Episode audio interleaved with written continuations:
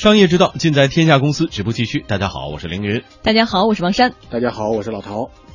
接下来我们要关注的话题是网络安全。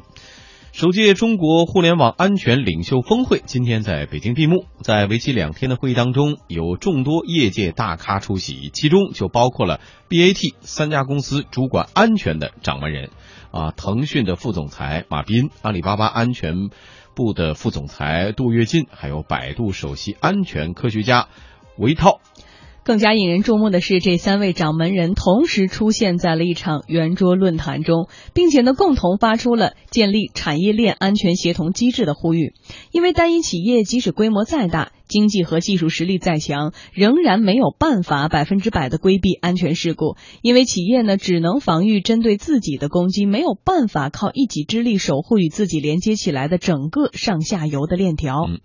腾讯安全市场总监王成对我们天下公司表示说呢，当前网络环境安全的环境和过去有了很大的变化。倒退几年，互联网这个产业它的影响范围比较小，但现在的所有的产业都在互联网化，相关的企业的信息啊、数据啊都连上互联网之后，不做好这个安全，那肯定容易出问题。最典型的例子，比如说像苹果这个 S Code 这种事件。S Code 这样一个小病毒，在一个应用里边有问题，它会通过这样一个平台感染到很多这个相关的服务的一个企业。在以前的话，大家搞互联网也好，搞安全也好，相对来说是比较在自己企业里边有一个闭环。但现在这个形势下来说的话，某一个安全的一个隐患和危机，它影响的都不仅仅是你企业本身了。在不久之前的极客大赛上，无人机、智能手机、智能家居、移动支付等几十款智能设备都被攻破了，引发了行业对网络安全的新一轮的关注。人们发现啊，以前那种以抵御黑客攻击、查杀海量病毒木马为主的模式呢，已经不能适应新的形势了。金山网络反病毒工程师李铁军说：“黑客的主要攻击目标正在发生转移。”传统上的那个风险都是用户类的，要不电脑，要不手机。现在越来越多的风险是存在于服务器端。那服务器端的这种风险呢，安全公司可能就不能帮他们解决的很好，这就依赖于第三方这些公司，它需要跟安全团队来进行合作，但是他自己的话也需要有比较强的安全实力才行。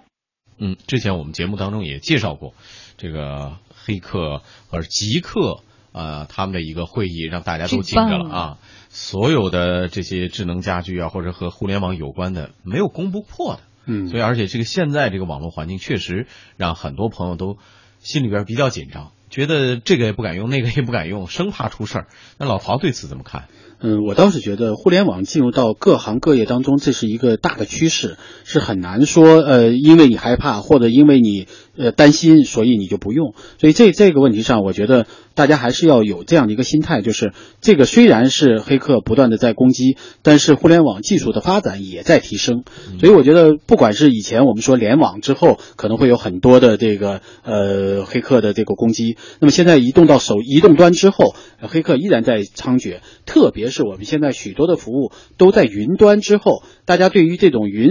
云的概念不仅仅是服务器的概念了，就是云的概念会更加的担心，觉得那个东西我们更加不能够把握。它更技术，也更专业，也更不是一个普通人能够理解和掌握的事情。那可能是不是会更有泄露的可能？但是我觉得，就是除了呃这些技术上的这种推动之后，我觉得呃很多的大公司都开始在各个方面进行全方位的开始在呃对安全进行提升。你就像这次这个 BAT 能够联手在一起对安全进行提升，说明整个互联网行业都意识到，我们提升安全不仅仅是保护他们企业自己，也是对整个互联网行业的一种保护。所以我觉得这对我们来说应该就是一个好消息。第二一个，我觉得除了自我保护之外，还要。还是要这个呼吁更多的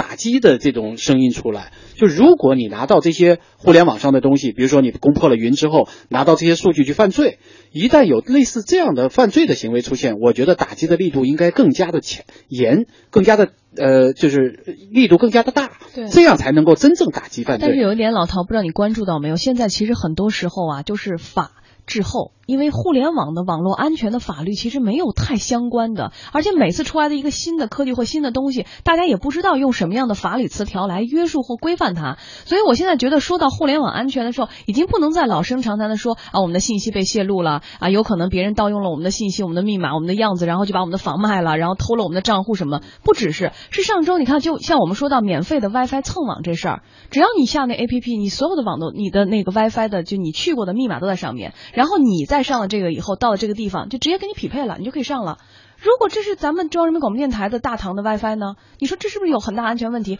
那对于这个 APP 来说，它是不是也有法律的风险呢？但是现在互联网方面没有这样的风险，这个是不是像 BAT 这样的大佬应该联手起来，做一个行业的联盟或者是自律，然后让这个法律更加的健全起来？对，实际上以前我们都说我们的这个安全环境非常好，我们甚至于有一段时间，可能在春秋年代的时候，我们夜不闭户，我们的没有安全上的隐患。但是随着时代的发展，必须会有各种各样的隐患。但是我们还是要知道，就是我们普通人，我们不懂那么多技术，我们不知道云对我们究竟有哪些漏洞可能会泄露。我们希望的是更加的便捷的方式，不管是我们的生活还是工作，我们都希望便捷。但与此同时，我们希望就是技术部门能够对这些技术有更加多的这种安全上的考虑。更重要的是，一旦有人在我们夜不闭户的时候闯入我们家庭，拿走我们的东西，并且可能给我们造成损失的时候，这个打击应该是更加严厉的。嗯，以这才是真正遏制犯罪的一种方式。嗯如果仅仅是说拿到我们一个信息啊，或者拿到我们一个呃一个图片啊，我觉得这这个还不造成一个大的影响。但是如果拿到我们这些东西去犯罪，这个罪名应该是非常巨大的，应该严厉的打击，嗯这样才能够真正保护我们的安全。嗯，好，广告之后继续回来关注。呃，数据显示呢，过去的百分之四十五的企业在超过就是百分之四十五的企业在过去三年当中曾经发生过不同量级的安全事故。那么这些安全事故呢，直指商业机密、用户信息等核心的信息资产。其中，小微企业，尤其是小微金融企业，成为了信息安全的最大风险点。有接近百分之四十的小微企业没有信息安全团队和资金投入，而超过百分之五十的金融企业没有任何安全方面的投入。金山网络反病毒工程师李铁军表示说，小的创业公司和传统的企业出网络安全漏洞的风险是最高的。比较多的一些风险存在于哪儿呢？就是一些小的创业公司、小的安全团队，还有一些传统的行业，啊，他们呢在做一些传统的业务的时候，基本上不会考虑太多跟安全有关的东西。然而出现的大规模的信息泄露都跟他们有关系，是所以确实是需要联合的。事实上，面对广泛认知的病毒、木马、网络入侵、系统攻击等等这种安全威胁，虽然百分之七十的企业在信息安全方面已经有所投入，但是参差不齐。目前有百分之五十七以上的安全从业者并未参加过相关的培训或者沙龙。百度安全实验室负责人韦涛就表示啊，目前黑客产业或者是黑客组织都形成了黑生态，他们之间的共享机制比白天生态还要好，所以呢，迫使我们联合起来对抗黑色产业链，建立产业链安全协同机制，正是在这样的背景下提出的。腾讯安全市场总监王成透露说，这个机制主要包含两方面内容。第一个，安全的数据能够开放和共享；第二个就是说，安全的这种沟通机制就不仅仅限于本个企业。比如说，腾讯公司发现了某一个病毒，它可能对这个整个产业链的相关企业造成影响，那我们就应该站在一个负责任的角度，第一时间把这样一个情报去同步到产业链相关的企业，大家共同来去响应应对的方式。第二个来讲的话，就是说这种协同机制可以提高这个响应的效率。比如说，我们发现了一个安卓的漏洞，那这个漏洞可能影响到好多个企业。那就是说，如果是大家的这个安全技术团队能够在一起共同来研究这样一个应对的策略，那这个修补漏洞的这个周期就会大大缩短。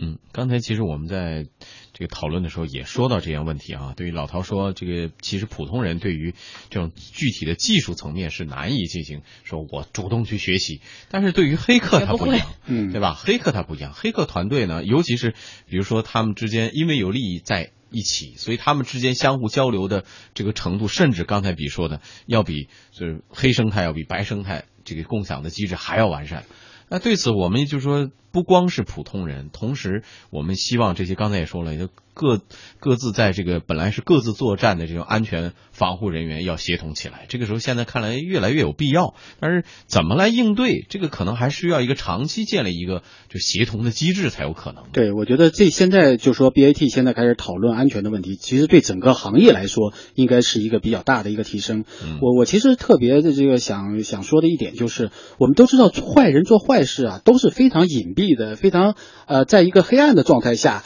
然后做一些见不得人的事情。但现在这些黑客说到这个攻击呃整个比如说系统啊，或者调取人的信息的时候啊，感觉就像很炫耀似的，很得意似的。我就觉得这是一个非常不正常的一件事情。所以有一些都呃值得在网络上要严厉打击。就是说我我发现有一些，他这个网站是教授人用所谓的最基础的或者简单的黑客技术来攻尝试攻击别人的啊，这一直存在，但是网络上一直没有杀绝。如果发现这种呢，其实普通人就应该应该检举揭发，或者说通过一种方式来。我觉得这个社会应该有一个检举机制揭发了，结果是对对对，什么呢？我觉得们没应该有相关法律。应该有一个机制，不仅仅是监管，而是严厉的犯罪的打击。嗯如果有了这样的一个打击的机制在，我觉得一般人都要去想想，我犯罪的门槛是不是高了？对我的犯罪的成本是不是就提高了？嗯那这样一来，他可能就不会去冒这个险。但是现在我们很多的时候总是在提醒我们自己，哎呀，普通人应该把密码设的复杂一点呐、应该把这个门都给关死 攻克你啊就啊，真的是除了这个明锁之外，还要暗锁啊，暗锁完了还要防盗门呢、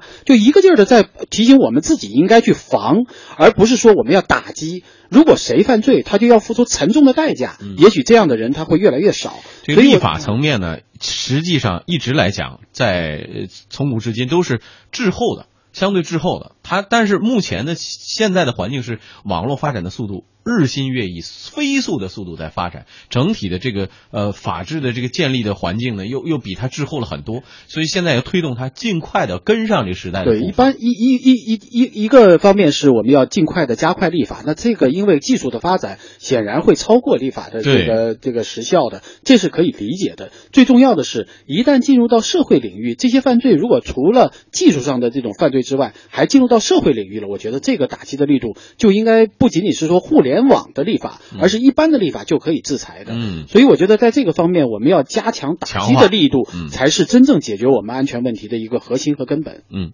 作为中国互联网行业的三巨头，我们刚才介绍了 BAT 啊，百度、阿里和腾讯这三家公司呢，相互之间有很多的业务方面的竞争。但是现在因为网络安全的问题，三家公司的高层却能够坐到一起来谈合作。于是有人不由得想，这个网络黑客啊，真的有这么大能量吗？以至于让三巨头决定联手反击吗？啊，那么腾讯安全市场总监王成就表示了，其实三家公司在安全方面的合作是由来已久的。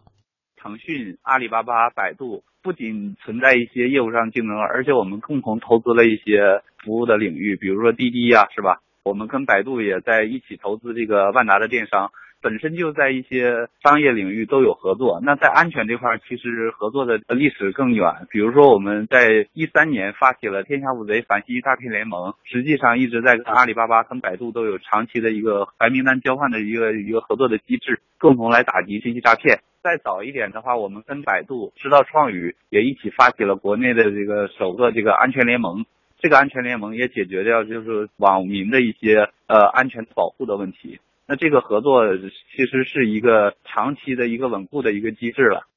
嗯，这么说起来，我们倒是啊有值得庆幸的地方。毕竟这三家可以说在中国互联网界是举足轻重，对吧？虽然在业务层面有相杀，但是在这个层面，其实他们的共同敌人是一致的。对，实际上我觉得这种方式，一一个行业的几个领头的公司，应该对整个行业的自律，或者说对行业的整个的环境，应该负起责任来。嗯这样才是一个负责任的、负社会责任的这样的一个呃企业应该做的事情。所以我觉得现在他们能够坐在一起讨论安全，确实是一个值得可喜可贺的事情。因为毕竟互联网已经进入到我们生活的方方面面了，对我们已经不能够说我们脱离到互联网，我们来谈一些企业的发展或者社会。会的进步或者经济的腾飞，我觉得这个已经很难那么去说了。所以就希望他们能够在这个安全方面能够提供更多的帮助，不管是技术上的还是社会层面上的，都能够呃做自己的贡献。但与此同时，我觉得也要提醒的呃这些公司，除了安全上的合作之外，